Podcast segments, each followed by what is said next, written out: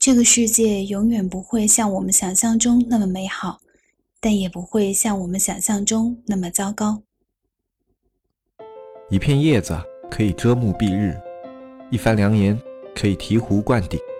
我们在前方披荆斩棘，希望后来者一帆风顺，共享商业智慧，共享创业成功。欢迎收听本期纸木淘宝内训。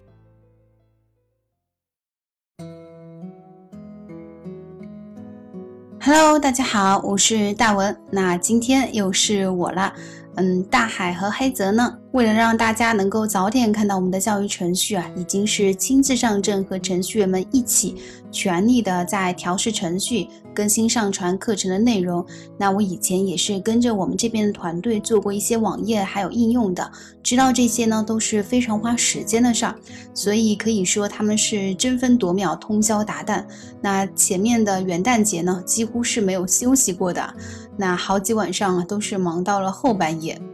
我们的程序员呢，更是加班加到怀疑人生。那这段时间几乎呢都是晚上两三点下班啊，早上七八点又上班，真的是非常非常辛苦啊。巨忙呢，因为黑泽忙得不可开交，自己也变得很忙，成了真正的巨忙。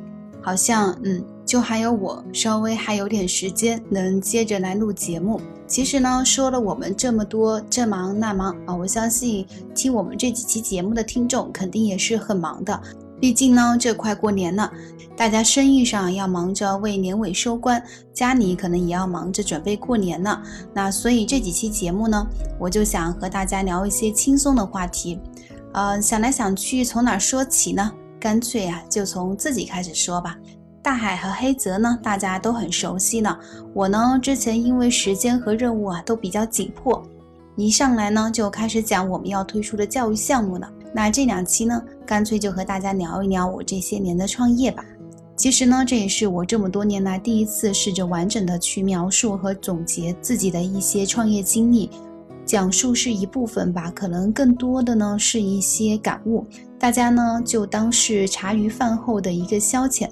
或者说边忙着什么边听我讲，就当是一个背景音乐啊。如果偶然听了这么一耳朵呢，让你有所收益，或者说想明白什么问题，那就给我留一个言，让我也小嘚瑟一下。我呢，父母都是做生意的，从小啊就看他们在店里忙里忙外。那忙的时候呢，我也会去帮忙。那帮到一个什么样子的程度呢？就是有些时候我父母。呃，要去催债，就是催债务嘛。那要着要着的，要多了就不好意思了。嗯，大家都知道开店的嘛，然后做的都是周边人的一个生意，其实很多人都是比较熟悉的啊，抬头不见低头见，所以呢，催多了也就不好意思了。那怎么办呢？就叫我去，对吧？就是去催债。哎，你还别说啊，这个效果还挺好，有可能是因为。别人会觉得小孩子都上门呢，那也不好意思不给了，对吧？所以呢，从小的这样子的一个熏陶吧，我就一直有一种这辈子呢做生意和创业好像才是正经的事儿啊。那读书工作好像都是为了做生意创业进行的一个铺垫，做的一个伏笔。那好像高中的时候啊就开始设想自己大学要读的专业，好像都和财经有关。不过呢，最后是没有如愿，呃，读了一个新闻，对吧？但是呢，就算是选了新闻，也是基于觉得可能这个职业能够见得多、看得多、听得多啊，能够为以后做生意打下基础，所以才选了。所以呢，可以说我是很早的时候就意识到了自己是会创业的啊。那听到这儿，是不是觉得和很多其他牛人因为各种机缘巧合走上创业这条道路不一样呢？那我呢，真的是一个老实人家的孩子，就是有一说一，是什么就说什么。那即使呢，我现在是没做成什么大事儿，也不会弱弱的说自己是误打误撞走上这条路的。现在还在一个摸索探索中，好像显得现在还没做成什么事情很正常一样。那我不是啊，我就是冲着这条路来的。即使最后败北而归呢，我也是认的。那这句话脱口而出的时候啊，我有一种义薄云天的感觉。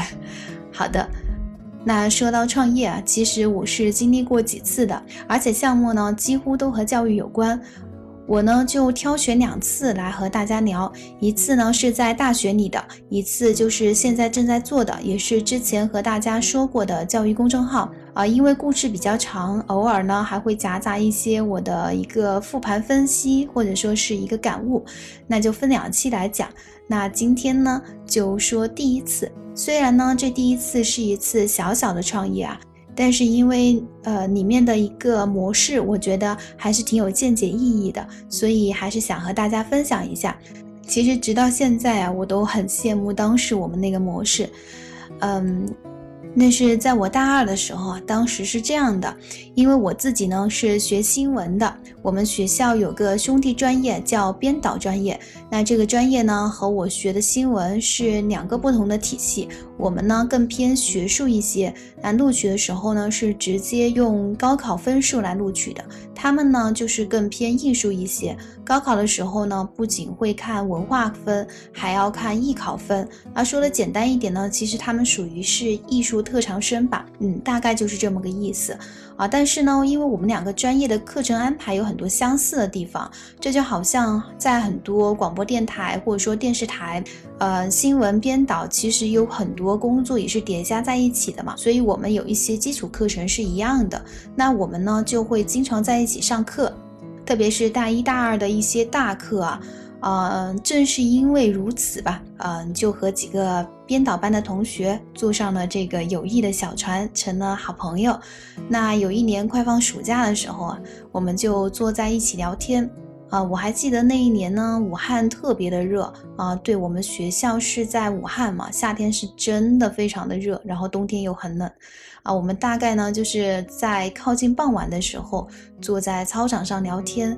然后编导班的朋友呢，就开始讲述啊，自己当年是怎么在学校学习，然后又怎么去外面学习艺术，然后后来是怎么参加艺考的。他们经历比我们更多嘛，我们当年对吧，就是两点一线的校园生活，和他们相比的话，肯定是弱了很多的。那就听他们讲，那他们当年是怎么学的呢？呃，是在高二、高三的时候啊，去一个固定的地方学。那个时候，这种艺考的机构绝大多数都是在一线城市的。那比如说拿我们四川做一个比方哈，那比如我的老家是眉山的，那在一般的情况下，艺考培训班呢就只有成都才有。所以呢，如果我要选择艺考，我就不得不每周向学校请假，然后来成都上课，而且呢，到快要。艺考的时候还要停掉学校一两个月的文化课啊，专门到成都去集训。这样的话，学生的文化课是很容易被落下的。那学校的家长和老师也自然是非常不满意的，对吧？那在这种情况下，报名去参加的人啊，就参加这种艺考培训的人也不多。就好像那几个朋友说的，其实当时他们班里也有好几个同学想报，但是呢，都是因为家长不同意啊，所以就没有去。那我听了他们的讲述呢，就一直在想啊，就觉得。呃，他们虽然文化课和艺术课都要考，但是如果两者的学习不相冲突，就更好了，对吧？那有没有什么办法能够解决这个痛点呢？啊，其实当时我们还不知道什么叫痛点，就没有这个词，就是解决这个问题。那当然啊，那是零几年那会儿的事儿了，可能现在是不一样了。那想着想着呢，就还真的想出来了，是怎么做呢？啊，当时我想的是自己办一个培训班。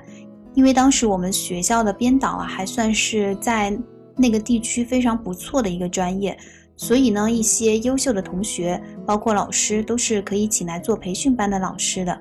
那有了这个老师的一个办学的基础啊，接下来就是怎么去招生的一个问题。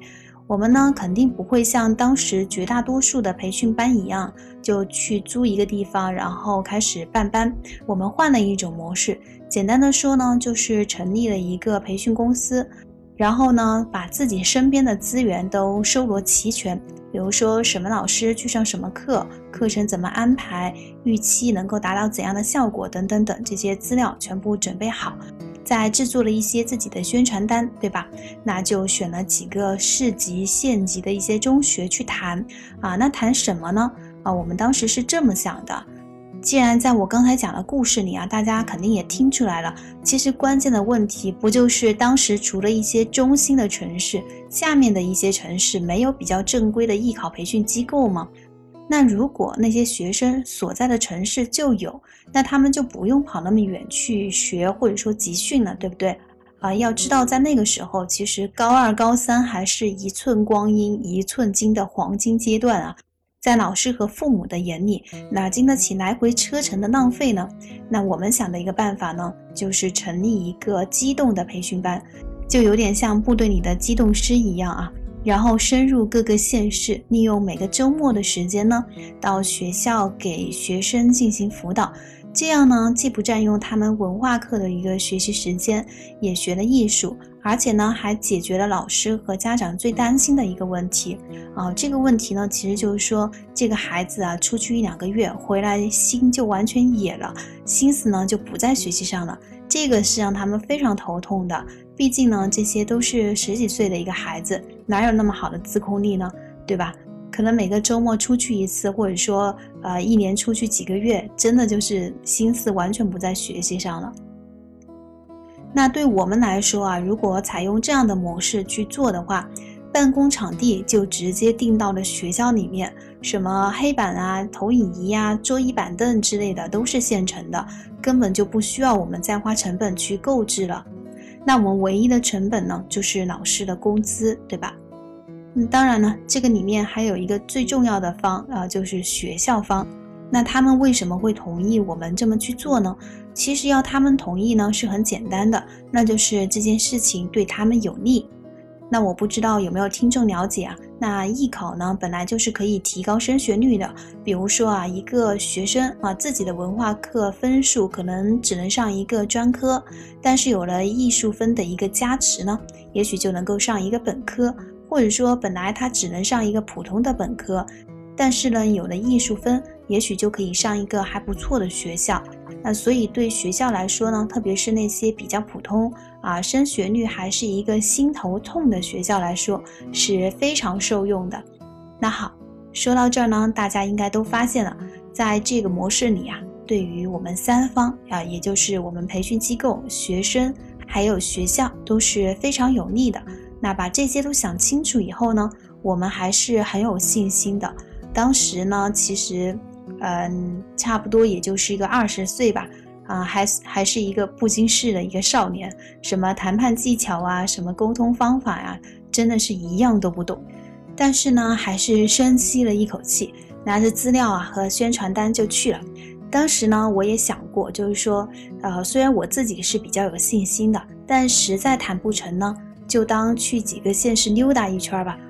那我当时印象比较深的是，我还专门去烫了一个很老气的卷发啊，因为我自己是一个娃娃脸，所以为了显得成熟一些，就烫了个卷发，还穿了一个黑色的衣服。那毕竟是要去谈事儿的，也不能太像高中生，也算是给自己壮壮胆吧。那第一次谈呢，在我们表明自己的身份和来意以后啊，就比较顺利的进入了第一个学校。呃，我记得当时是和他们的副校长和教导主任大致说完以后，嗯，他们呢感觉还不错啊，自己又讨论了一下，我们就在外面等嘛。完了，刚好是当时下午放学的时间啊，我们就顺便请他们二位呢是在学校附近吃了一个饭，刚好花了三百六十块钱。啊，为什么我把这个数字记得那么清楚呢？因为当时吃完饭啊，我们就基本达成合作了。而且呢，我记得当时那个副校长就让我们准备一下，啊，就用当天晚自习的时间去学校的大礼堂做演讲和招生。啊，那说实话，其实呢，我当时是有信心能够达成合作的，但是没有想到来的这么快，更没想到的是，当晚我们就要去做一个招生演讲。啊，我们也是非常简单的准备了一下，就开始去讲。面对的好像基本都是高二的学生。那讲完以后啊，真的就已经有三个孩子要报名了。而且在当天下晚自习的时候啊，就是他们家长来接他们的时候，就把钱交给我们了。对我们来说呢，感觉这个幸福来得太突然了。因为呃，原本我们三个一起创业的小伙伴呢，还凑了一些钱，打算呢就用这个钱来做一个启动资金。啊，没想到第一天就把这个钱收上来了。所以为什么我把那顿饭钱啊，就是三百六十块钱记得那么清楚？因为我的第一次创业成本就是那顿饭钱，后面的支出呢都是已经收上来的一个学费了。那在这儿呢就多讲一下，其实，在很多教育机构都是这样子的，呃，他们不一定生意很好，但是现金流呢一般都是很充沛的，因为到目前为止吧，大家都是先收了学费。啊，而且是比较长一段时间的学费啊，比如说半年、一年，然后再慢慢的输出啊，这是很多其他行业做不到的。就像是淘宝啊，你得拿出资金自己囤货，然后再慢慢的卖啊。就算是定制这样比较理想的一个模式，周期性呢也是比较长的，因为呃一个顾客呢，他不会在你们家一次性定制一年的衣服，对吧？所以教育行业这一点呢，也是让很多其他人垂涎三尺的这样子的一个优势吧。啊，那后面呢，我们就如法炮制，谈下了第二家、第三家、第四家学校，然后呢，就开始安排老师周末在几个学校之间来回的去上课。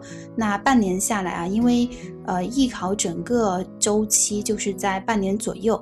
那我们三个呢，是分别拿到了一笔非常可观的钱，啊，反正这个钱呢，对于当时在上大学的人来说，已经是实现财务自由了，对吧？学费可以自己交啊，衣服可以自己买，啊，生活可以完全自理，日子呢也是过得挺幸福的。不过我们这个项目呢，就一共做了两年。因为我们当时三个朋友呢都不是武汉的人，然后呃到大四啊，有的要考研，有的要考公务员，所以后面就没有继续做下去了。那说到这儿呢，第一个创业故事就讲完了。其实是一个比较简单的项目，那我把一些细节都讲的比较多啊，希望大家不要嫌我啰嗦啊。那中间呢，其实我们也是遇到了很多问题的，并不是什么都顺风顺水啊。比如说去到一些学校，也有学校不同意，那没关系，我们就换下一家啊。有时候我们要用一些教室和其他老师有冲突，那没关系，协调解决就好啊。有时候呢，也会有老师上课不按标准，就是和学生闲聊的时间会比较多，那我们也会去进行一个改良。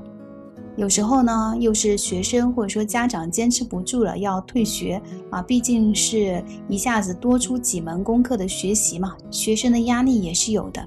那也没关系，我们尽量的去疏导和沟通。那很庆幸呢，我们三个一起创业的小伙伴是一步一步的走过来了。现在想起来呢，依然会觉得那个时候一个周末要在几个县市之间来回颠簸，而且带着一群学生一起去追梦的日子，很有激情，很燃。那这次创业呢，给我最大的感悟啊，就是如果你已经有了一个非常成熟而且可执行的想法，那就大胆的去做啊，就像我们当时一样，其实除了想法什么都没有，但是呢，就是那样傻乎乎的。啊，迈出了第一步，那最后回报给我们的结果，其实真的是超出我们自己想象的。很多事情呢就是这样子的，它是经不起等的。啊，就像我们当时如果不是大二想到这个事情就去做了这个事情，因为大二还是一个相对比较闲的时间段嘛。那到了大三、大四，呃，学业比较紧张的时候，可能就真的不能做了。那后来毕业就更不可能了，对吧？很多事情呢都是这样，等着等着啊，要么就是你自己主动放弃了，要么呢就是你已经没有机会做了。那最悲哀、最悲哀的呢，就是你发现，哎呀，我已经老了，真的做不动了。所以呢，我们应该有想法就去做，当然这个是建立在你的想法已经非常成熟的基础上的。那第二个大的感悟就是，作为一个创业者，我们做事啊。不一定要随大流。啊，比如说别人是怎么做的，我就怎么做，啊，不应该这样子，而应该静下心来去想一想这个事情里面的痛点，要解决的问题到底是什么，啊，我能不能去解决这个问题？那不管是我们现在做虚拟的交易，还是服务，还是做一些实际的产品，我觉得这可能都是我们需要认真去思考的啊。如果把这点想清楚了，那自己的商业模式和盈利点就会非常的清晰。说到不跟随大流这一点呢，啊，我就想起来前两天刚看的罗振宇的《时间的朋友》跨年演讲，可能很多听众呢也是看了或者说听了的。那它今年的主题呢就是小趋势，大概的内容呢就是讲。呃，如果用以前我们去赶风口或者随大流的方法已经行不通了，我们呢现在必须学会用新的方法找到新的机会窗口。那决定我们这代人个体命运的，除了众所周知的一些大趋势，更是那些需要我们每一个人去主动发现的小趋势。就好像在我第一次创业的故事里讲的一样，当时全国艺考培训中心是有很多大的机构的。那如果我们要和他们去 PK 啊，就是拿到台面上各项实力摊开来比的话，那我们肯定是分分钟就被秒杀的。所以，如果我们当时去随大流，在中心城市啊去安营扎寨开班，那我们是一点活路都没有的。而换了一种思维后呢，呃，我们可以抓住把服务送上门这样子的一个小趋势，也可以很好的生存下来，而且是实现几乎零成本的创业。这个就是去抓住小趋势的魅力。那其实，在刚刚过去的二零一八年呢，很多人都会觉得是非常丧的一年，对吧？不仅是我们自己觉得丧啊，很多业界的大咖、媒体也是说，二零一八年啊是创业黄金大门关闭的一年。那我自己理解的这个大门关闭呢，也许是意味着我们这一代的创业者可能真的赶不上什么大趋势了。比如说早年做淘宝的，啊，有互联网的红利期，而我们就没有。但是我们还有什么呢？那我们还有小趋势。具体的来讲吧，比如说让大家回到二零一二年啊，如果你是一个比较悲观的人啊，就是悲观主义者吧，你可能就会觉得，哎呀，现在已经没机会了，对吧？因为电商这件事情啊，在二零一二年以前就基本已经爆发了。反正，在当时的感觉就是，如果你在二零一二年之前还没有成为一个淘品牌啊，就不是一个做淘宝的好的时机了。那实际上是什么呢？实际上啊，就是在同年的九月，也就是二零一二年九月份，微信公众号就上线了。那微信电商的春天已经来了。如果这一波啊，我们也没有赶上，我们没有去做这个事情。二零一三年，淘宝是已经在开始扶植网红电商了，所以这一波呢，又出来了一批啊很红的网红店啊。如果说这波也没有赶上，那二零一五年社交电商呢，随着呃微信的一个呃普及，也开始比较流行了啊。如果我们仍然没有去做成这个社交电商，那二零一六年拼团又开始了，呃，如果我们还是没有做，怎么办？二零一七年啊，直播电商又来了，嗯，主图视频直播开始非常风靡。那到了二零一八年呢，啊，通过短视频啊，通过直播去带货，已经非常的盛行了。可能有一个大家都是知道的，叫快手散打哥啊，通过短视频一天带货一点六个亿啊，这个是非常惊人的一个数字。所以说啊，也许在未来。我们的确是没有大趋势了，但是呢，仍然会有一波接着一波的小趋势。嗯，这个有点像我的一个合伙人，呃，他是比我大十几岁，嗯，做生意呢就比我们早了很多年嘛。啊，我当时和他聊天也是在感慨，就是说，呃，现在我们做生意比你们那个时候困难多了。然后呢，他当时说了一段我印象非常深的话，就是说。呃，生意是不分早晚的，有一些人啊，即使生在战争年代，也能够赚战争钱。我们呢，可能也需要在这种大环境下去调整自己的思维了，因为要靠大趋势和靠小趋势的思维模式是不一样的。那靠大趋势的思维模式呢，就是说，啊，要是我十年前买房就好了，啊，要是我零几年的时候就开始做淘宝就好了。啊，那这个背后的逻辑是什么呢？就是我要登上一辆快车啊，骑上一匹快马，呃，搭乘一座大船，就像李白的诗里写的一样，“千里江陵一日还”，那就从此高枕无忧了。这是想去借大趋势人的一个思维模式。那想见小趋势的人呢？呃，可以说啊，我们是没有一劳永逸的。我们只是随时都在做准备，然后把自己的感知力磨得无比的尖锐啊，随时等待捕捉那个小小的趋势和信号，然后去抓住它。所以呢，我觉得这个世界呢，永远没有我们想象中那么好，但是呢，也没有我们想象中那么坏。也许在未来，我们可能是没有大的一个趋势了。但是呢，我们可以把自己准备好，等待一波又一波的小趋势。呃，就像大的一些城市创业已经饱和了，那我们就抓小放大，看能不能在自己的家乡做一点事。那又联想到我们自己的教育项目啊，就是我们之前在招募合伙人的教育项目。啊，如果现在要去做一个全国性的这样子的一个应用的话，真的已经非常不现实了。但是呢，我们把它分小。然后让每一个创业者在自己的一个地盘或者说家乡吧去做一点事，其实这也算是一种降维打击嘛。那成功的概率就是很大的。好，那上面的几段话呢，其实我借用了一些罗胖在《时间的朋友》跨年演讲中的一些话和观点呢。